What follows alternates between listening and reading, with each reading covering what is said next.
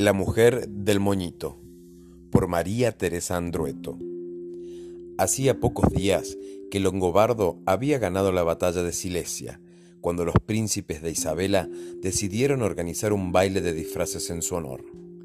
El baile se haría la noche de Pentecostés en las terrazas del Palacio Púrpura y a él serían invitadas todas las mujeres del reino.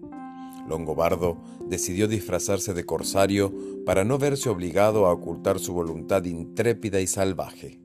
Con unas calzas verdes y una camisa de seda blanca que dejaba ver en parte el pecho victorioso, atravesó las colinas.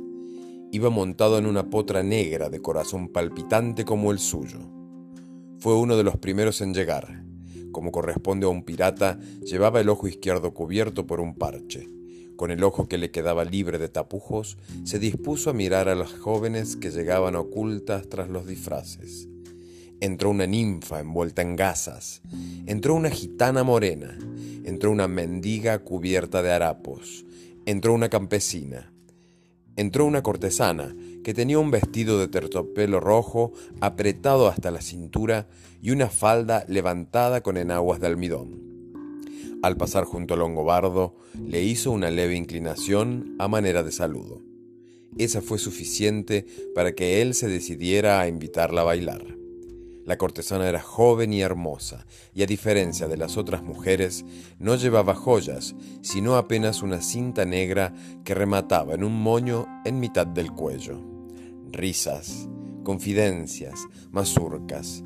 Ella giraba en los brazos de Longobardo, y cuando cesaba la música extendía su mano para que él la besara, hasta que se dejó arrastrar en el torbellino del baile hacia un rincón de la terraza junto a las escalinatas, y se entregó a ese abrazo poderoso.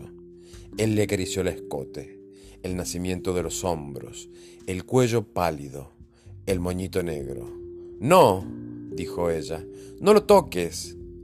¿Por qué? Si me amas, debes jurarme que jamás desatarás ese moño. Lo juro, respondió él, y siguió acariciándola, hasta que el deseo de saber qué secreto había allí le quitó el sosiego. La besaba en la frente, las mejillas, los labios con gusto a fruta, obsesionado siempre por el moñito negro, y cuando estuvo seguro de que ella desfallecía de amor, tiró de la cinta. El nudo se deshizo y la cabeza de la joven cayó rodando por las escalinatas.